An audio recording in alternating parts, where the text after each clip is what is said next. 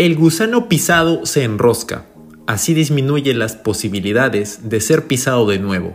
En el lenguaje de la moral, humildad. Friedrich Nietzsche. Con esta frase comenzamos el tema de esta semana.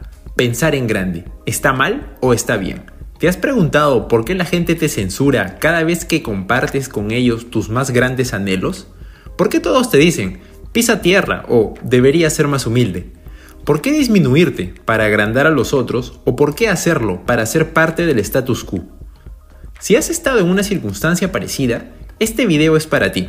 Mi nombre es Luis Cano, soy médico y científico y este es mi espacio llamado Buenas Ideas, en donde voy a enseñarte cómo conseguir tus objetivos con el mínimo esfuerzo posible.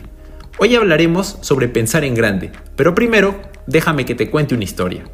Allá por los años 1400, el hijo de un maestro tejedor se atrevió a desafiar el canon establecido a la fecha. Él tenía una teoría interesante que había desarrollado a lo largo de varios años. Sin embargo, cuando se la contaba a alguno de sus amigos, todos le decían, estás loco, estás desafiando a la iglesia, morirás en el infierno por pecador, deja de hablar tonterías. Eran tantas las burlas que él recibía por parte de sus allegados que muchas veces se sintió a punto de rendirse. Sin embargo, él se dijo a sí mismo, yo no estoy mal, yo quiero realizar mi idea. Fue así que se convenció de que tenía razón y decidió partir en búsqueda de patronazgo para poder realizar su obra. Pero sabía que el reto era grande, ya que debía convencer a las mentes escépticas de ese entonces. Estamos hablando del año 1400. Fue así que salió de su pueblo natal con dirección a Portugal, en donde se entrevistó con el rey Juan II, a quien le contó su proyecto, quien a su vez se lo contó a sus expertos sabios y consejeros, recibiendo como conclusión, mi señor, es una idea tonta, nuestro rey no ha de perder dinero en proyectos como ese. El rey transmitió a nuestro joven soñador el mensaje de sus sabios. Desilusionado, pero aún más motivado, aquel joven decidió seguir buscando. Fue así que llegó a Castilla, en España. Pero, como toda nueva persona, era un extranjero más en el lugar. Y debía comenzar de cero, conociendo gente, siendo partes de sociedades e integrándose en la cultura de aquel lugar. Y fue así como pasaron cuatro años desde su llegada a Castilla, hasta que finalmente tuvo una audiencia en el Real Consejo de Castilla, en donde él dio grandes explicaciones de la forma más amena y convincente al Real Consejo de Castilla. Sin embargo, su idea fue rechazada una vez más. Pero todos estos rechazos no hicieron más que motivar a este joven. Fue así que él logró convencer a un miembro del Consejo de la Real Audiencia de Castilla de tener una audiencia con la reina, quien aparentemente había mostrado cierto interés por sus planes. La reina se mostró maravillada, un poco incrédula, debemos decir, pero también optimista, así que escuchó a nuestro joven navegante, quien presentó su proyecto sin demora, concluyendo la reina la reunión con estas palabras. Enviaré su proyecto a consulta el cual será revisado por 12 de mis mejores asesores. Sea paciente, que una respuesta llegará pronto a su puerta. Algunos meses más tarde, la respuesta llegó y fue una vez más negativa. Los 12 asesores de la reina no estaban de acuerdo con el proyecto. Sin embargo, la reina, siendo la reina, le dijo a nuestro joven marinero, no he descartado del todo su plan, sea paciente, que Dios premia al perseverante. Mientras tanto, nuestro marinero trataba de llegar a fin de mes vendiendo mapas y libros para poder pagar su comida, su casa y su vestido.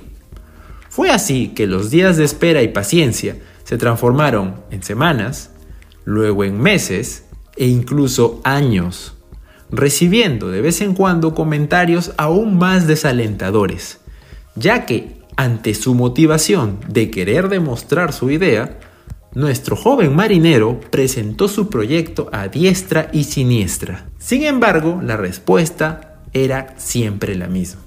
No, es un proyecto ridículo, no lo apoyaremos. Finalmente, luego de ocho años desde el inicio de su historia, gente muy importante de la realeza había decidido aceptar su proyecto y estaban dispuestos a financiarlo. Los ocho años más largos de su vida habían acabado y su gran sueño empezaba a hacerse realidad. ¿Sabes cuál fue la gran idea de este joven marino?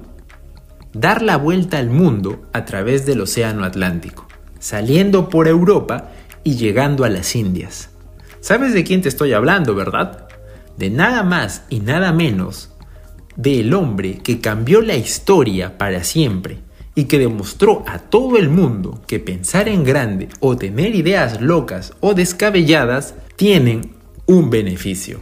Te estoy hablando nada más y nada menos que de Cristóbal Colón. Así que recuerda esto, creer en grandes ideas te lleva a hacerte diferentes preguntas, que a su vez abren diferentes caminos generando resultados diferentes e innovadores. Por lo que ahora te digo, debes pensar en grande. Pensar en grande es esencial para obtener resultados extraordinarios. El éxito requiere acción y la acción requiere primero ideas. Y aquí viene el truco. Las únicas acciones que llegarán a ser trampolines para el éxito son todas aquellas que han sido creadas a partir de grandes ideas. Así que piensa en grande. Lo más importante al momento de pensar en grande es que tanto tú como yo tenemos la capacidad.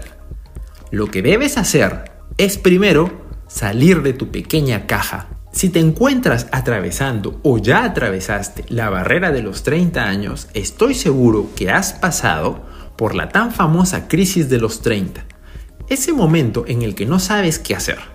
Todo te apesta, tu vida no tiene sentido y sobre todo crees que tu destino está formado o está hecho de esa forma y hagas lo que hagas, no vas a salir de allí. Pues bueno, déjame decirte que tienes un problema, porque la mayoría de las grandes cosas están por suceder. Solo debes salir de tu pequeña caja. ¿A qué me refiero? La mayoría de gente que empieza una nueva carrera, una familia, la gente que le da vuelta total a su vida, lo hace a partir de los 30. ¿Y eso por qué? Es que a partir de esta edad, en el momento más álgido de la crisis, en el momento en el que tocaste fondo, es cuando te replanteas todo y te dices a ti mismo, no tengo nada que perder. Te llenas de valor y te la juegas. Y te atreves a ver más allá, buscar nuevas opciones. Es en este punto en donde te reinventas te ves como el centro de las cosas, te pones en el lugar adecuado y te enfrentas a todo por conseguirlo. Estás decidido y quieres ir a por más. Rompiste tus ataduras, te atreves a soñar, sales de tu caja y piensas en grande. Ahora hazte esta pregunta. ¿Lo que estás construyendo ahora te liberará o te atará de manos más adelante? No esperes llegar a las crisis de los 30 o las crisis de los 40 o la crisis de los 50 o la crisis que sea para hacerte esa pregunta. Ahora, ten presente que debes dejar tu mente volar. Para vivir en grande necesitas pensar en grande. No debes tener miedo de pensar en grande. Por el contrario, ten miedo de ser mediocre. Ten miedo de desperdiciar tu tiempo. Ten miedo de no ser lo que quieres ser ya que solo pensando en grande serás capaz de vivir esa experiencia que buscas. Solo así serás capaz de desarrollar todo tu potencial y de ser en verdad quien quieres ser. No temas fallar. Si crees que estás viejo para iniciar, si crees que no va a funcionar, recuerda los 8 años de negativas que recibió Cristóbal Colón. Si él pudo soportarlo en ese entonces, estoy convencido que tú, ahora, también puedes hacerlo. Esto fue todo por el programa de hoy. Si te gustó, dale un like. Si no, dale un like también. Y como estoy seguro de que tienes algún amigo o familiar que se va a beneficiar con este contenido, compártelo. Nos vemos a la próxima. Hasta luego. Chao.